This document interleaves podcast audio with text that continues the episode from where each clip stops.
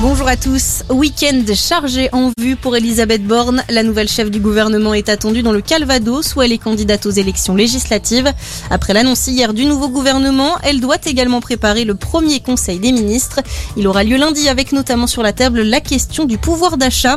C'est l'une des priorités du nouveau gouvernement, a assuré hier la première ministre. Le nouveau gouvernement, déjà sous le feu des critiques, Oser le féminisme et nous toutes ont dénoncé hier soir la nomination de ministres jugée à contre courant de MeToo.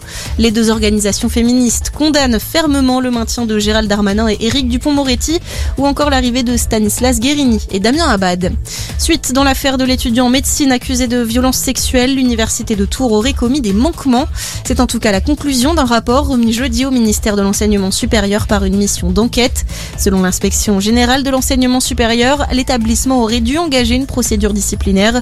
Il n'y aurait toutefois pas eu de volonté d'étouffer l'affaire. On le rappelle, le mise en cause est visé par cinq plaintes pour viol et agression sexuelle. Dans le reste de l'actualité, la Russie coupe le gaz à la Finlande. L'entreprise Gazprom a suspendu ses livraisons de gaz aujourd'hui. Moscou demandait à Helsinki de régler ses factures en roubles, ce que la Finlande avait refusé. Une sanction qui plane également sur l'Union européenne.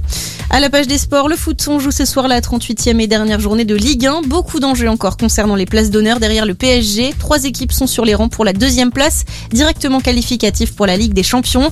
Monaco qui joue à Lens, Marseille qui reçoit Strasbourg et Rennes qui joue à Lille. Coup d'envoi de tous les matchs de cette 38e journée à 21h. Et puis en rugby, c'est aussi l'heure du verdict en top 14, 25e et avant-dernière journée aujourd'hui. Ils sont 9 pour 6 places en phase finale. Premier affrontement entre deux prétendants à 15h.